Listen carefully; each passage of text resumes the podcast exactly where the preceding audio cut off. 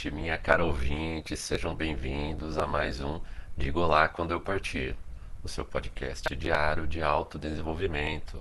Nosso podcast de hoje de número 27 com o tema sadomasoquismo. É perversão?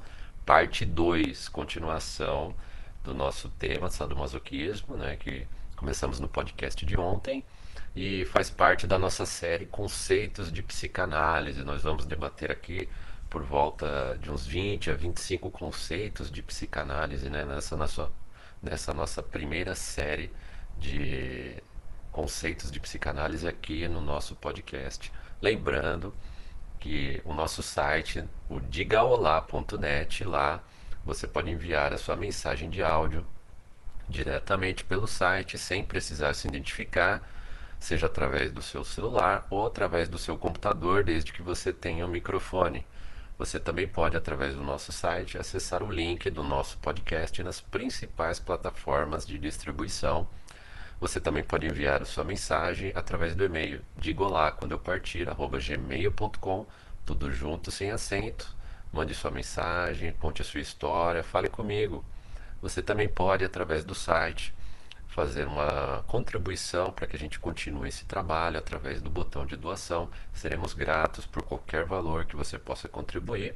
E também eu sempre recomendo, né, caso você queira receber um aviso a cada nova postagem nossa, eu recomendo que você vá lá no site, no digaolá.net, faça um comentário em qualquer postagem e quando você for fazer isso, vai aparecer um link para um, uma opção para você receber uma postagem por e-mail, é, um aviso por e-mail para cada nova postagem que a gente receber e dessa forma a gente não depende tanto da, do YouTube, de algumas outras plataformas. Né? A gente tenta concentrar esse aviso lá no nosso site e assim você ficará sempre informado das novidades aqui e conforme nós formos postando também conteúdos lá no nosso site.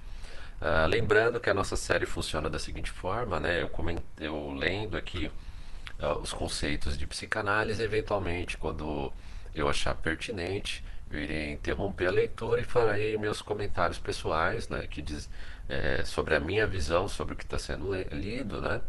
E aí eu continuo a leitura com eventuais interrupções para dar o meu parecer sobre o que eu acho. Vamos continuar. Uh, Vamos falar um pouco da psicodinâmica nos bastidores. A gente estava falando ontem do filme A Professora de Piano. Né? Se você não acompanhou, por favor, volte no podcast de ontem, no número 26. Uh, eh, e aqui a gente vai continuar de onde a gente parou ontem. Um pouco dos, da psicodinâmica nos bastidores. Geralmente, quando adultos praticam violência contra si mesmos ou contra os outros, existe um histórico de terrível sofrimento. O psicanalista americano Robert Stoller apresentou um quadro bem claro dessa situação. Em 1985, conceituou sadomasoquismo, ou SIM, termo que ele e outros estudiosos costumam usar, como tentativa de dominar um trauma precoce, revivendo em situações controladas e seguras. Os sadomasoquistas participam involuntariamente de um mecanismo inconsciente, de forma ativa ou passiva, em alguma situação familiar. Em outras palavras, esses praticantes não têm consciência de que tal comportamento seja uma maneira de reviver um trauma anterior. A repetição indica uma tentativa de solucionar o trauma inicial. Quando eram bebês ou crianças pequenas, essas pessoas passaram por um sofrimento emocional ou físico e não puderam se proteger dos ofensores, pela falta de recursos físicos e, sobretudo, emocionais.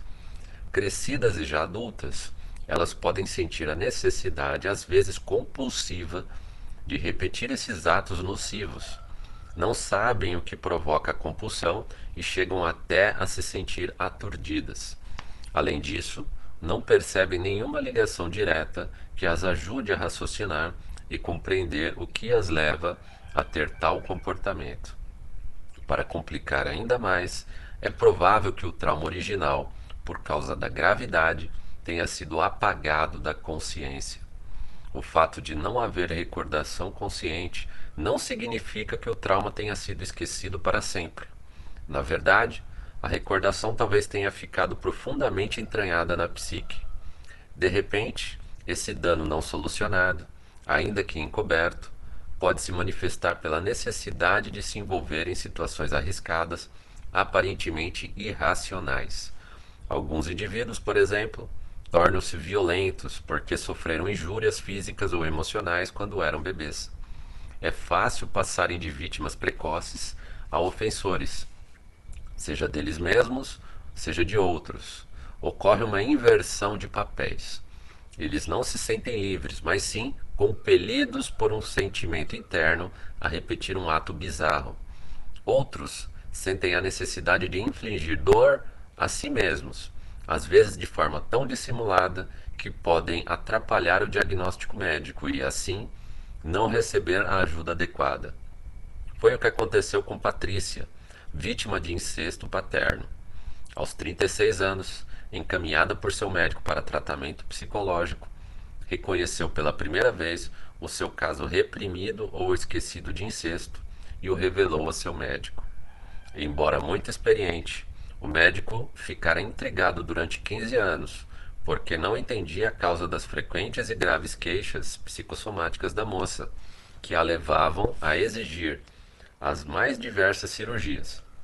Felizmente, o médico não cedeu às exigências, que enfim a levaram a revelar, depois de negar por uma década e meia que tivera experiências incestuosas.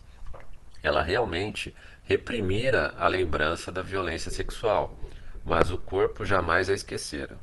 Tornou-se um lembrete permanente do estupro, que resultou em tratamento intenso em punição severa toda vez que ela revivia um antigo trauma. Outros indivíduos apresentam perturbações violentas contra si mesmos, mais óbvias, como queimar-se, cortar-se, ter distúrbios alimentares, ou abuso de drogas, dor, cortes e autoflagelação, inclusive atitudes suicidas. São tentativas de restituir a unicidade do ego diante da angústia avassaladora de que ele se destrua. Algumas pessoas que estão com aflição intensa expõem o corpo a alto risco, submetendo a mutilação controlada, porque agindo assim, sentem-se no comando. A dor que sentem os ajuda a superar seus medos nihilistas de destruição. Muitas vezes, o sintoma principal é acompanhado de certos traços exibicionistas. Por exemplo, quando essas pessoas atormentadas vão ao consultório, parecem ter a intenção de mostrar com algum orgulho as feridas que elas próprias provocaram, o que leva os médicos a se espantar e ter a desconfiança inicial.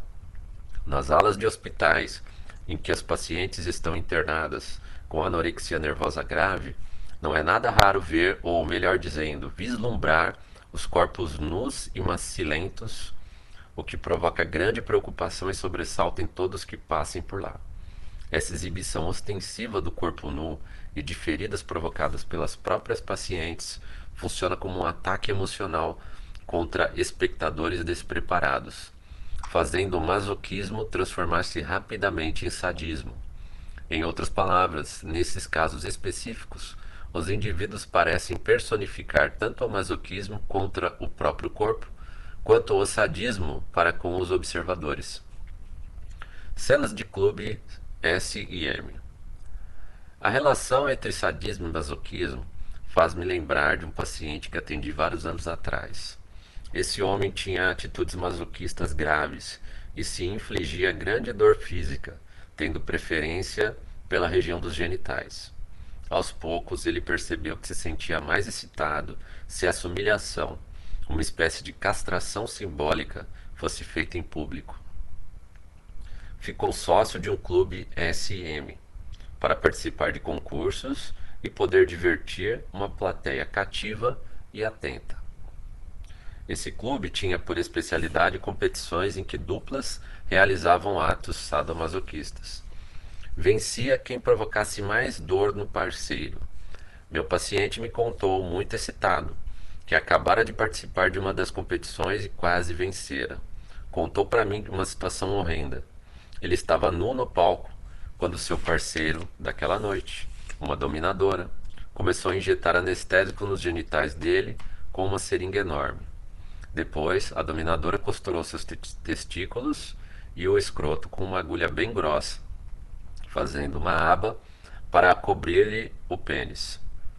Ele sentiu uma dor lacinante e divina, segundo ele, mas achou-a desprezível porque um intenso frenesi sexual a suplantou em seguida.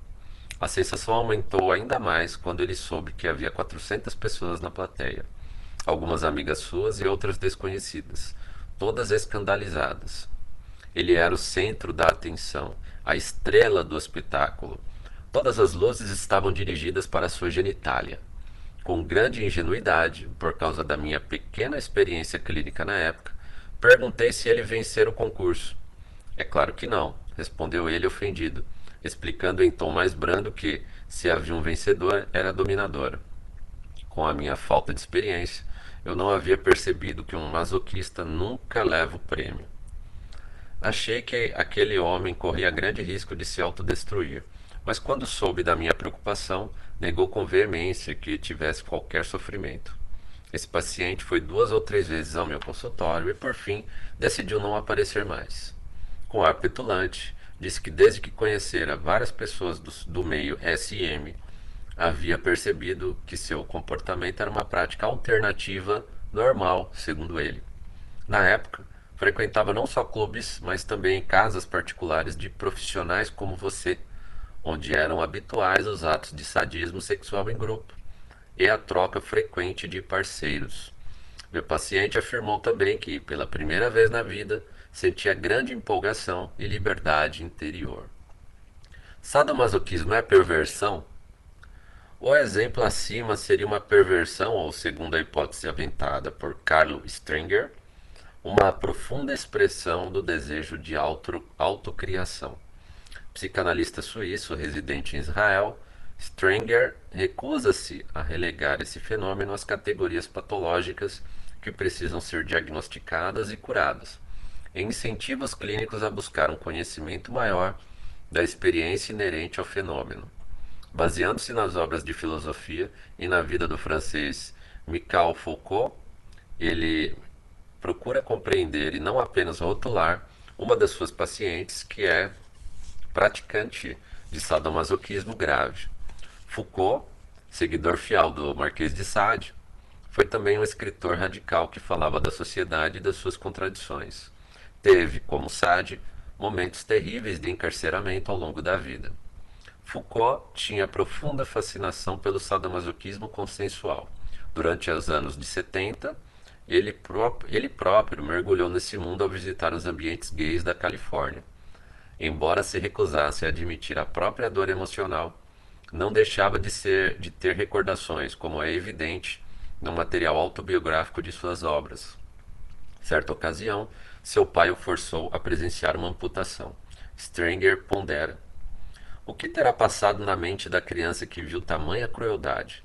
Seu pai era médico e Michel deve ter se sentido ameaçado por ter um pai tão insensível à psique do filho, ainda mais porque ele deve ter concluído que o próprio pai é que cortava a perna das pessoas.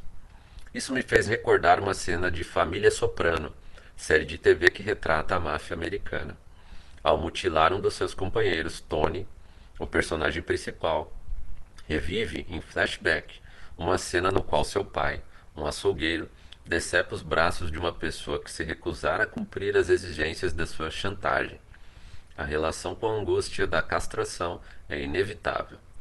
Retornando ao meu paciente, sua infância caracterizou-se por um ambiente terrível e de grande privação. Ele sofreu uma violência e não pôde se defender.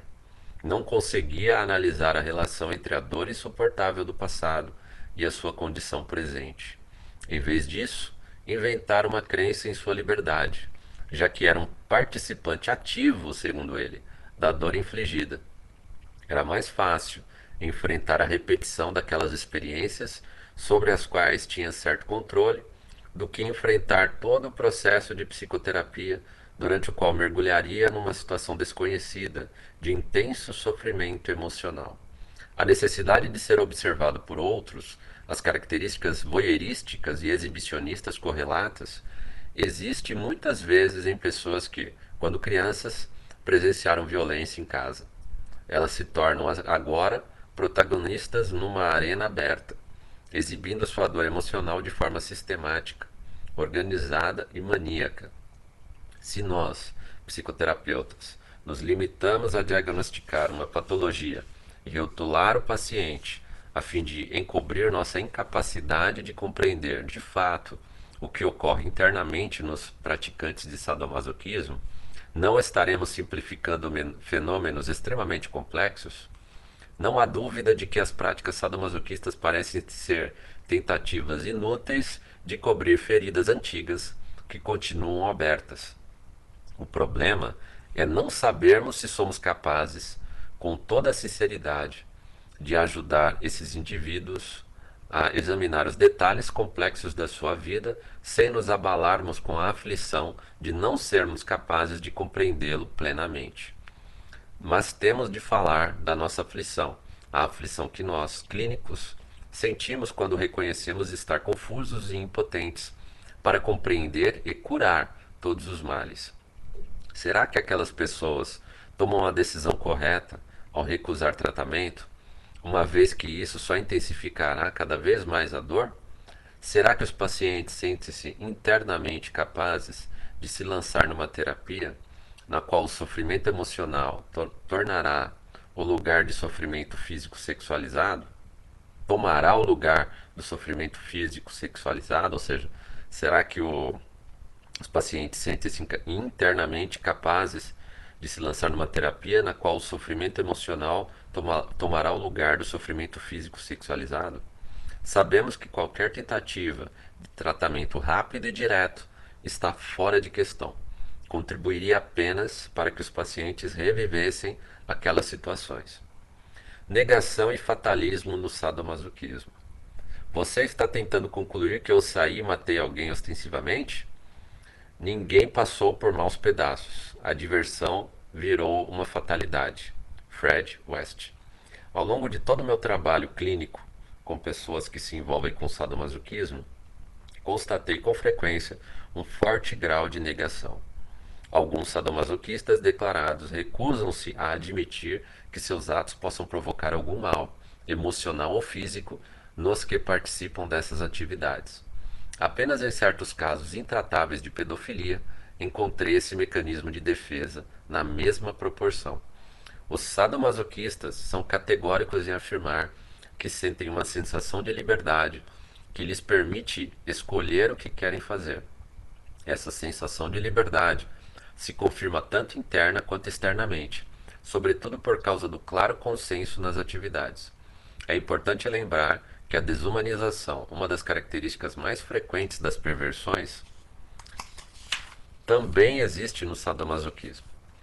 Em The Heart of Man, O Coração do Homem, 1964, Eric Fromm correlaciona de forma muito pungente, pungente desumanização e liberdade, quando explica que o sadismo tem por objetivo transformar o homem em coisa, o animado em inanimado, de modo que, por meio de controle completo e absoluto, o que é vivo perde uma qualidade essencial da vida, a liberdade. Uma ocorrência frequente nas perversões é o fato de que o indivíduo sabe que está sendo dominado e tenta impedir esse ato errado, mas em geral fracassa e se entrega. Mais tarde, ele sente vergonha avassaladora, desprezo por si mesmo e depressão. Ocorre assim um círculo vicioso. A pessoa atormentada por uma perversão, perversão entrega-se para aliviar a profunda sensação de angústia sexual. Com isso, consegue apenas voltar à aflição anterior de aumentar a angústia sexual, a qual, depois de atenuada, mais uma vez exige a execução do mesmo ato bizarro e ilógico. No círculo vicioso de vergonha, aversão a si mesmo e depressão, existe um desejo inconsciente de humilhar ou machucar outra pessoa.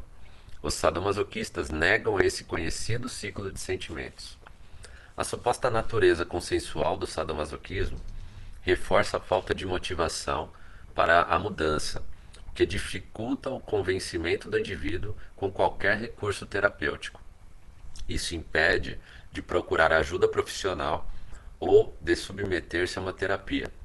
Poucos se dispõem a fazer terapia e, quando o fazem, em geral fogem assustados, sob o pretexto de que não precisam dela, pois os sadomasoquistas agiriam por consentimento mútuo. O sadomasoquismo, esse acordo mútuo entre as partes, constitui o ponto central de um relacionamento em que o mais importante é assumir o controle. Ambos os lados dividem a dominação e existe a inversão de papéis, mas apenas com o consentimento tácito dos outros. A ilusão de ter pleno domínio é essencial. Às vezes ocorrem acidentes fatais. Vamos exemplificar essa triste ocorrência com um caso clínico. Um casal heterossexual planejou um jogo complexo. A mulher seria acorrentada na cama e o homem começaria a sufocá-la com um lenço de seda. A propósito, o lenço era o único presente que a mãe dele dera à mulher. Quando ela percebesse que estava prestes a ficar sem ar, ele soltaria o braço, o laço e a libertaria. Ambos atingiriam orgasmo ao mesmo tempo. Para arrematar, seria necessário que cada um olhasse o outro nos olhos durante todo o ato, o que comprovaria a confiança mútua. Em certa ocasião, o homem não conseguiu parar, ainda que quisesse, conforme afirmou. Não conseguiu largar, porque viu e sentiu nos olhos da mulher que ela estava aterrorizada. Ficou aturdido com o que interpretou ser falta de confiança dela, o que o levou a perdê-la também, e assim provocar sua morte acidental. Ele ficou profundamente arrasado com a morte da mulher e cumpriu todos os procedimentos judiciais em profunda depressão.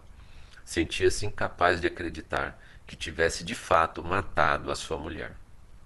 Esse caso ilustra também uma questão importante, de que os atos sadomasoquistas como esse, executados com consentimento mútuo dos que participam, são compulsivos e repetitivos e, portanto, devem implicar a sobrevivência do parceiro.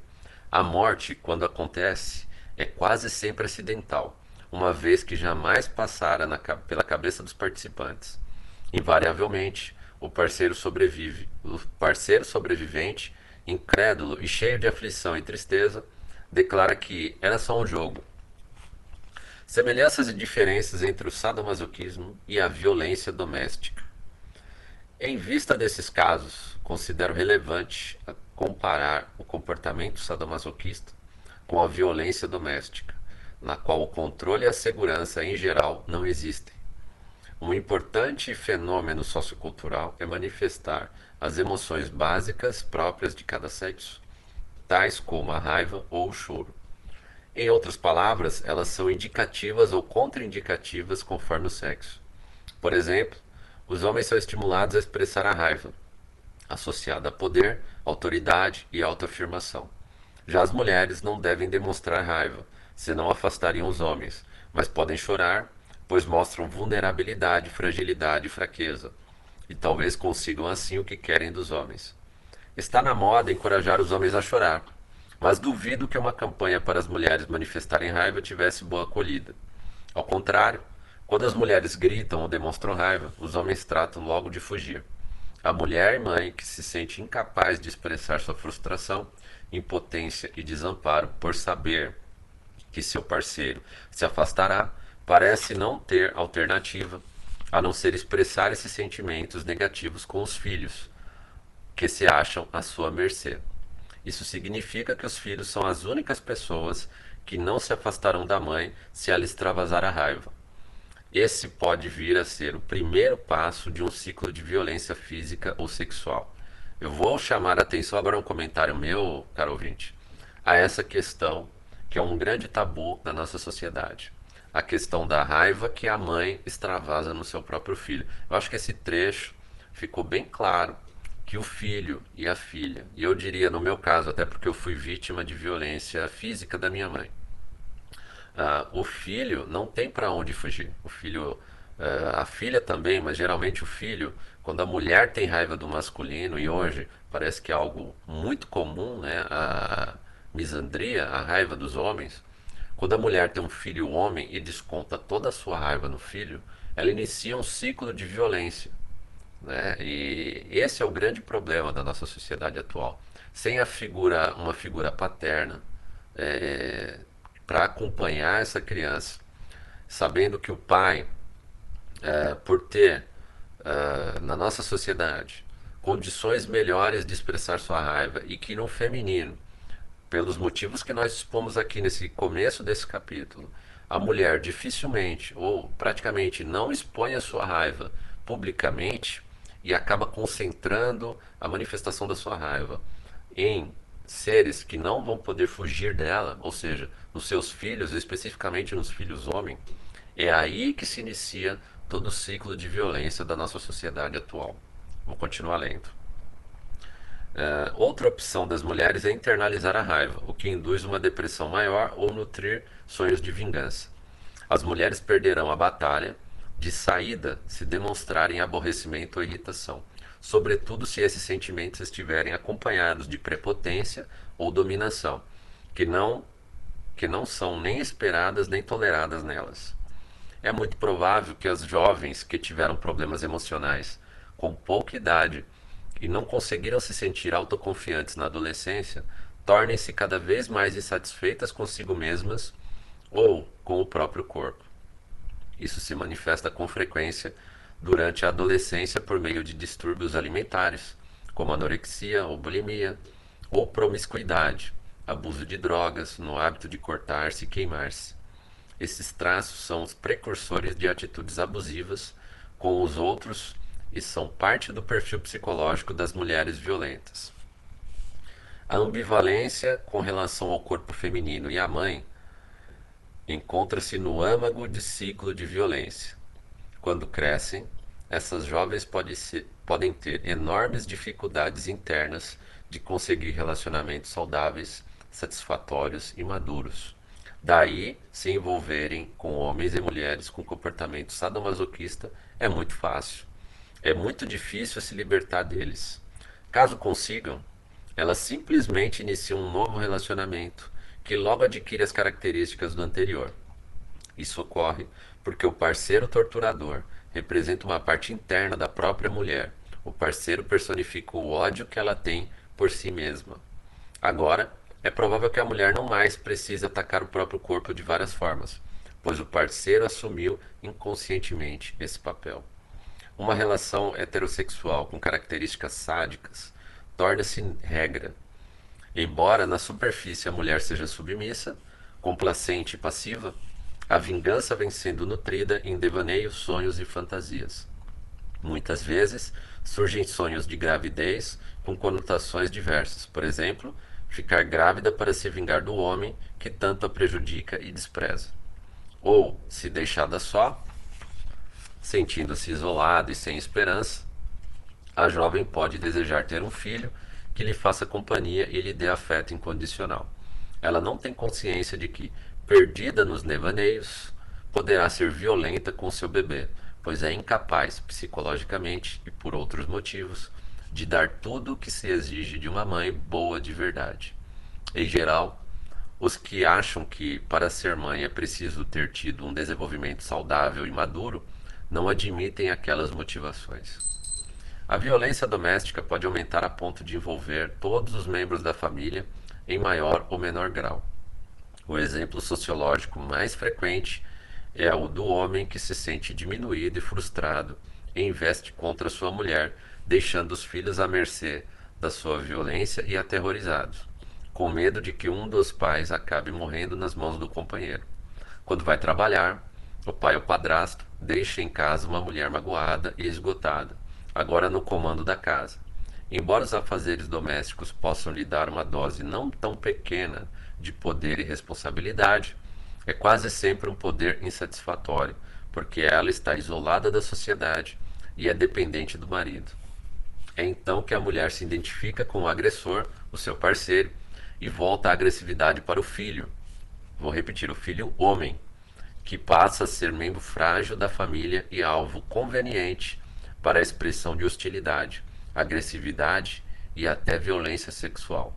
Esse desfecho é diferente do sadomasoquismo, em que existe uma, um roteiro pré-determinado que pressupõe a segurança da situação. Compulsão para repetição e o corpo como o torturador. Recebi em minha clínica diversas mulheres que sofriam de psicopatologias graves ligadas a um impulso interno, que muitas vezes se transforma em uma necessidade de fazer mal aos próprios filhos. Isso resulta tanto de traumas sexuais agudos quanto de traumas sexuais cumulativos impostos a elas pelos pais. McDougall diz em Teatros do Corpo que o corpo, tal como a mente, está sujeito à compulsão para a repetição. E lembra também que Freud, em Além do Princípio do Prazer, ligava essa manifestação a impulsos destrutivos e também a uma tentativa de enfrentar, enfrentar o trauma. Ethel Persson é autora de um estudo rico e amplo sobre as diversas fantasias sadomasoquistas femininas, inclusive o espancamento, e cunhou as expressões o corpo silenciado, com o sentido de falta de desejo sexual, e o corpo como inimigo, com o sentido de sintomas hipocondríacos. Seguindo essa linha, acredito que uma expressão bastante adequada para designar várias das minhas pacientes seria o corpo como torturador. Assinalaria os anseios compulsivos que essas mulheres sentem ao transformar o corpo, inconscientemente, é instrumento de tortura que as fará algozes de si mesmas e dos seus bebês. Como já mencionei, às vezes o parceiro é apontado inconscientemente como torturador, representando uma parte interna delas mesmas. A negação, mecanismo de defesa utilizado com frequência por quem sofre de traumas graves e repetidos, é usado para evitar o buraco negro, em outras palavras, o terror do vazio, representado pela ausência. Uma vez que a representação mental de ser querida e ou desejada jamais existiu, não podemos falar em senso de perda. Os traumas de rejeição repetidos transformam-se em depressão crônica e dissimulada, ligada a experiências de privação, abandono e violência. Diante desses traumas, os indivíduos recorrem ao mecanismo de defesa da negação, a fim de evitar a dor psíquica, Qualquer risco a que a pessoa se exponha pode ser interpretado como defesa maníaca. Paradoxalmente, as pessoas colocam-se em situações masoquistas, dolorosas ou que apresentam risco de vida a fim de sobreviver psicologicamente. Por causa dos riscos que correm, eles passam a ter certeza de que ainda estão vivas. Os comportamentos que põem a vida em perigo são usados como um mini kit de sobrevivência. Já conheci também mulheres que submeteram o próprio corpo a práticas bastante dolorosas e perigosas para conter a vontade crescente de atacar os filhos. Elas reconhecem ter satisfação com essas práticas. A solução incorreta torna-se uma herança familiar, que pode ser transmitida por várias gerações se não for devidamente compreendida. Mais uma vez, esse é o exemplo de compulsão que se repete fazendo o paciente voltar ao trauma original, tal como em gestações seguidas. Talvez seja mais fácil perceber esse ciclo de interações vítima-algoz em outros tipos de abuso do que no fato de engravidar seguidas vezes. Pacto sinistro. Em circunstâncias normais, os adultos criam relacionamentos fortes que os fazem sentir intimamente constante intimidade constante, desculpa. Entre eles pode haver certo grau de sadomasoquismo, tolerado em função da segurança gerada pelo vínculo de longa data. Um relacionamento como esse propicia tanto satisfação sexual como que dá estabilidade, quanto confiança mútua, fazendo o casal superar as tensões do dia a dia. Entretanto, alguns casais não são capazes de chegar a tal intimidade, e a tensão acaba por levar a um enredamento, com o qual os dois se sentem presos ou ao distanciamento. Um relacionamento como esse oscila entre os dois estados e é o mesmo modelo pode ser transmitido aos filhos.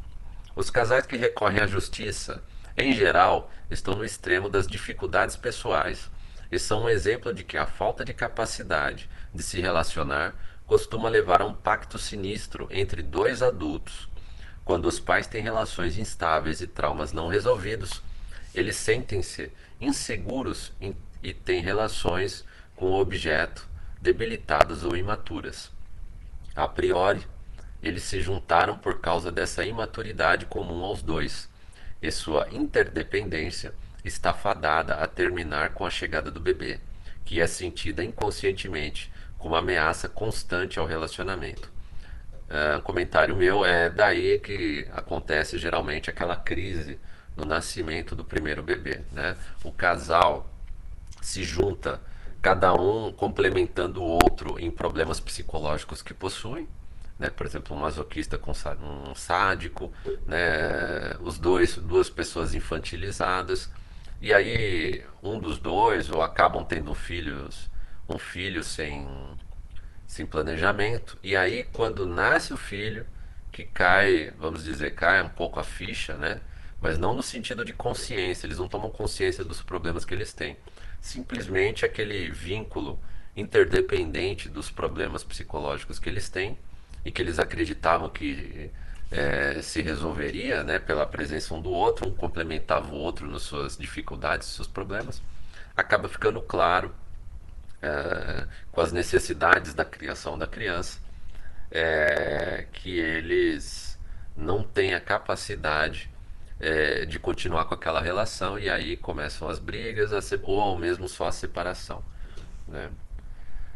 Paradoxalmente, a criança passa a ser um pretexto para a crescente interdependência entre mãe e pai, o que os faz se afastarem cada vez mais do filho, que se transforma então em um objeto ruim projetado. O filho é usado numa relação simbiótica, ou seja, não como indivíduo com necessidades próprias, sofre maus tratos sexuais e é abandonado. Essa ligação serve para estabilizar de forma errada a conduta mental dos pais em seu relacionamento. Ambos projetam sua necessidade de sadismo numa terceira pessoa tida como vulnerável. Por exemplo, no caso West, em que houve violência, estupro e morte, praticamente não tem precedentes e foi descoberto quase que por acaso. Em diversas notícias na imprensa Fred West foi classificado como um homem frio, que forçava sua mulher Rose a se prostituir para que ele a visse com outros homens. Mas Rose era cúmplice do marido nos estupros, que provocaram a morte de grande número de moças, inclusive as filhas do casal. Uma das minhas pacientes tinha um histórico de uma série de agressões, de início executadas contra si mesma, como cortar-se, embebedar-se e procurar inconscientemente relacionamentos sadomasoquistas pesados. Usava estes últimos para se impor como vítima e também como sobrevivente. Ah, só um adendo, meu caro ouvinte, essa parte. Usava ah, esses relacionamentos masoquistas para se impor como vítima e também como sobrevivente. Daí vem o vitimismo, né? Nós vemos, eles não usam a palavra vitimismo e muita gente toma como pejorativa a palavra como vitimista, né? Pessoa vitimista. Mas nós vemos hoje o vitimismo, pessoas que se colocam como membro de um, uma minoria vitimista, vítima de alguém, de uma sociedade, é uma maneira sádica de impor ao outro é, é, a condição de agressor. Então, na realidade, a pessoa vitimista é ela um agressor. Né? Nós vemos de forma bem é, clara aqui na, nesse livro e nos no outro que eu já li também, sobre narcisismo, que quando a pessoa tenta impor o outro como agressor e ela como vítima, ela, quando ela se coloca muito como vítima, muitas vezes ela está colocando o outro na posição de agressor. E isso é, não é uma atitude masoquista, que ela sente dor nisso, não, ela sente prazer em provocar no outro a dor de ser um agressor. Então, todo vitimista, e nós vemos aqui muitas mulheres, segundo esse relato, se colocando na posição de vítima, já que elas não podem tomar uma. Uh, socialmente não é bem aceito, ela tomar uma, uma atitude de raiva, uma atitude agressiva, então ela acaba uh, simulando essa agressividade, se vitimizando e colocando a suposta agressão no outro. E ela, como vítima, acaba tendo o prazer de ver o outro sofrer é, quando ele é incutado ao outro essa condição de agressor. Vamos continuar. Uh, usava estes últimos para se impor como vítima e também como sobrevivente. Mais tarde, ampliou a lista de castigos que ela se aplicava tendo bebês, que por causa do claro descaso da mãe e da falta de cuidados, logo depois foram tirados dela. Essa sucessão de acontecimentos fazia supor que uma parte sádica e imprevisível da mente dessa paciente, que a perseguia como mulher e mãe, lançava-se numa busca masoquista de castigos mais severos. É claro que ela não tinha consciência do elo entre as antigas agressões e o seu vício em relacionamentos sadomasoquistas. Por fim, numa fraca tentativa de dominar um relacionamento, ela se envolveu com um menor que a engravidou depois de o ter seduzido com a ideia de ser pai aos 14 anos. À primeira vista, pode parecer que ela teve êxito na inversão de papéis, fazendo-se de torturadora e do menor a vítima. Mas não foi isso que aconteceu. Ao contrário, mais uma vez a moça foi a vítima, pois o garoto, apoiado pela família, fez uma campanha de difamação contra ela e lhe tiraram o bebê logo após o parto. A garota teve uma infância terrível, sofrendo todas as formas de violência emocional, física e sexual. Os pais haviam feito um pacto sinistro, unindo-se nos ataques cruéis e sádicos à filha, como ao envolvê-la com pornografia e mais tarde com prostituição. Esses ataques eram acompanhados de agressões que provocavam dor e tinham conotações sexuais horrendas.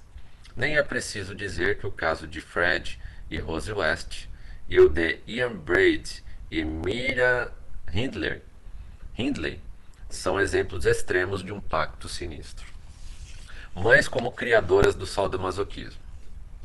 Henry Herman foi o primeiro psicanalista que observou e registrou fenômenos sadomasoquistas na relação mãe-bebê em seu importante texto acadêmico Clinging Going in the Search, 1976.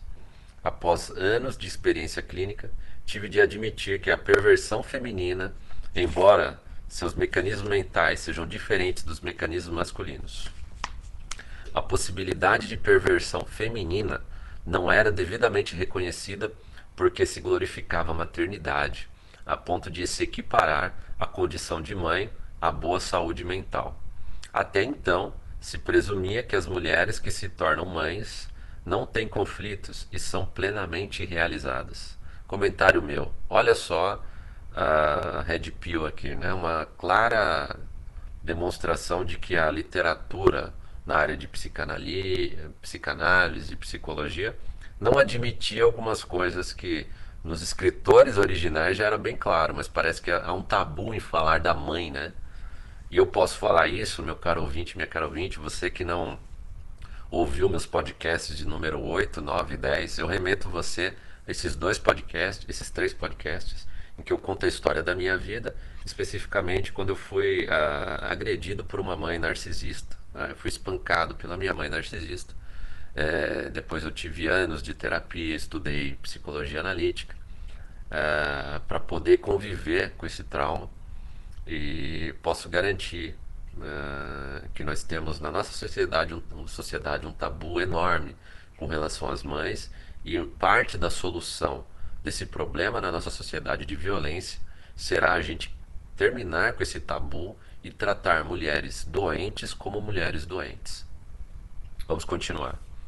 As mulheres cometem atos errados contra si mesmas ou contra o que entende ser extensões suas, os filhos.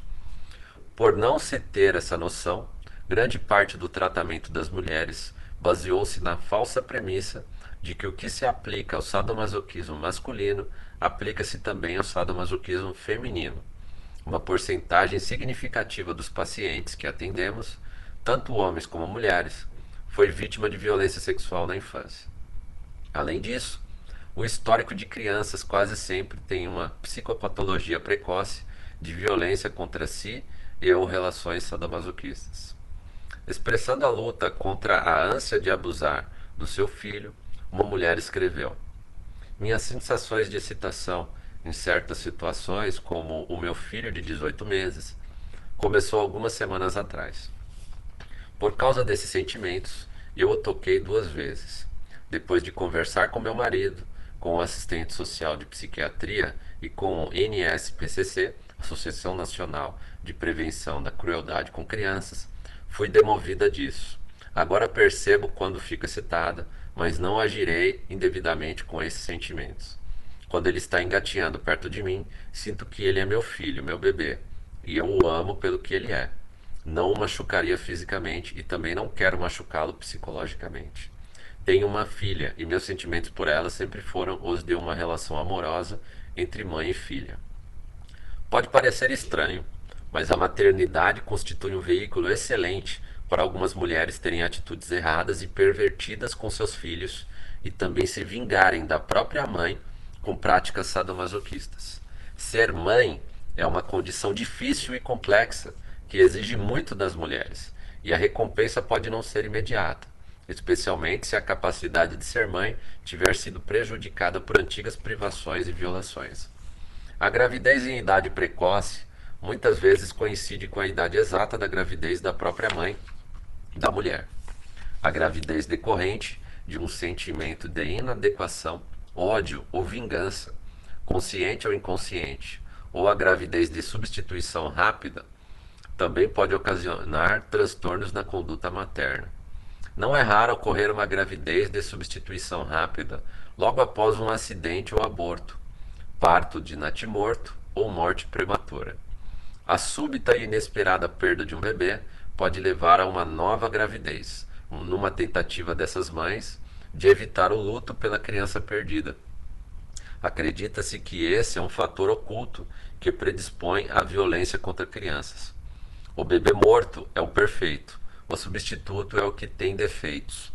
Algumas mães que são incapazes de observar o luto e ainda convivem com as exigências do bebê recém-nascido abusarão do novo filho.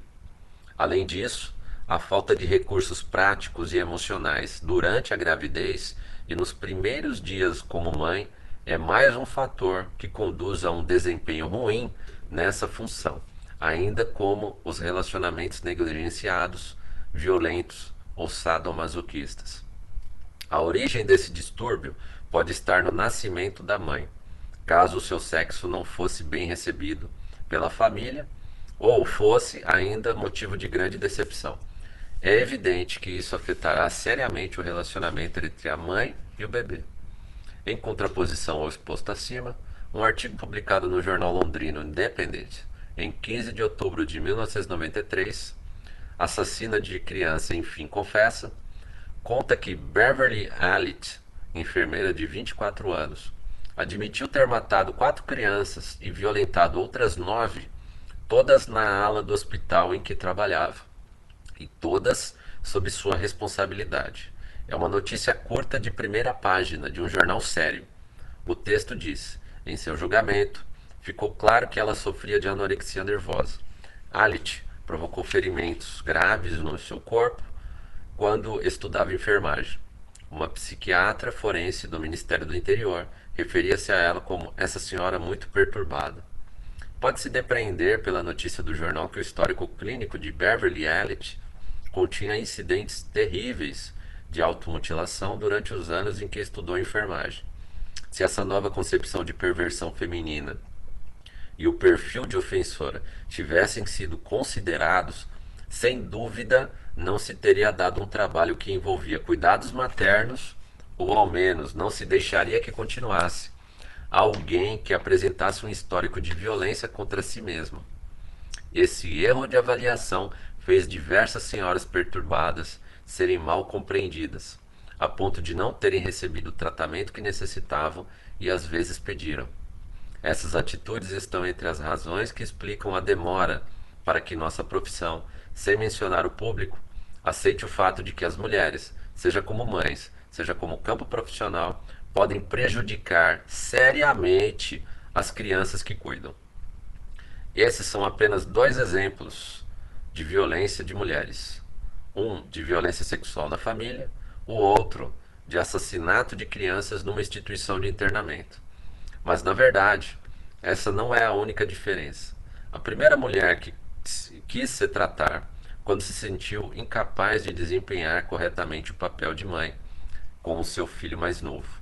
A conduta violenta da, da outra mulher foi descoberta apenas depois de muito tempo, de modo que ela continuava a trabalhar numa profissão que cuidava de outras pessoas e a infligir graves danos físicos a diversas crianças sob sua responsabilidade. Eu poderia enumerar várias outras diferenças, mas meu objetivo é apontar a similaridade gritante entre ambos os casos. Durante muito tempo, ninguém suspeitou que havia algo errado com qualquer uma das mulheres. O primeiro caso diz respeito à esfera doméstica, que inclui marido, avós e outras crianças. Mesmo quando pediu ajuda, a própria mulher teve de solicitar avaliação psiquiátrica. Tudo se passou de maneira bem diferente do que teria ocorrido com o homem. Já o outro caso envolvia vários colegas que havia conhecido a mulher em diferentes etapas do seu desenvolvimento profissional. Acompanharam sua formação como enfermeira, a procura de emprego e o êxito ao conseguir trabalho e trabalharam juntos diariamente. Minha hipótese, baseada nas descobertas clínicas que fiz, é de que as duas mulheres sofreram muita dor física por causa da sua conduta violenta. Meu caro ouvinte, minha cara ouvinte, já estamos nos aproximando de uma hora. Vamos deixar o restante para o último a última parte do nosso capítulo sobre sadomasoquismo. Então teremos mais um, um capítulo. Né?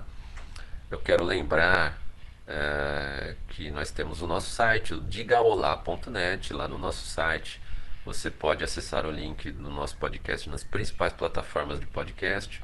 Você pode enviar por lá a sua mensagem de voz sem precisar se identificar diretamente pelo site, seja através do seu celular ou através do seu computador, desde que você tenha um microfone.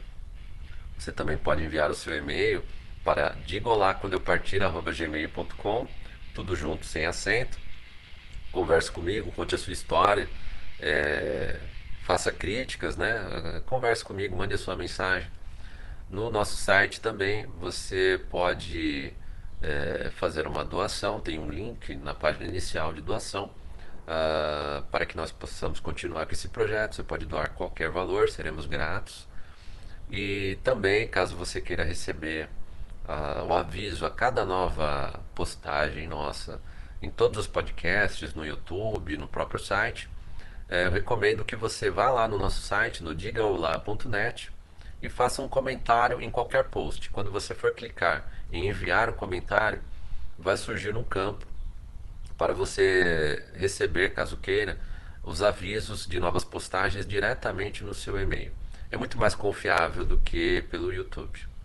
Meu caro ouvinte, minha caro ouvinte, muito obrigado por me ouvir, por mais esse trecho. Eu acho que foi é, muito, é, muito interessante tudo que a gente ouviu aqui né, explica muita coisa da nossa sociedade atual. E amanhã a gente continua com o último capítulo da parte do sadomasoquismo. Desde já, muito obrigado e até o próximo podcast.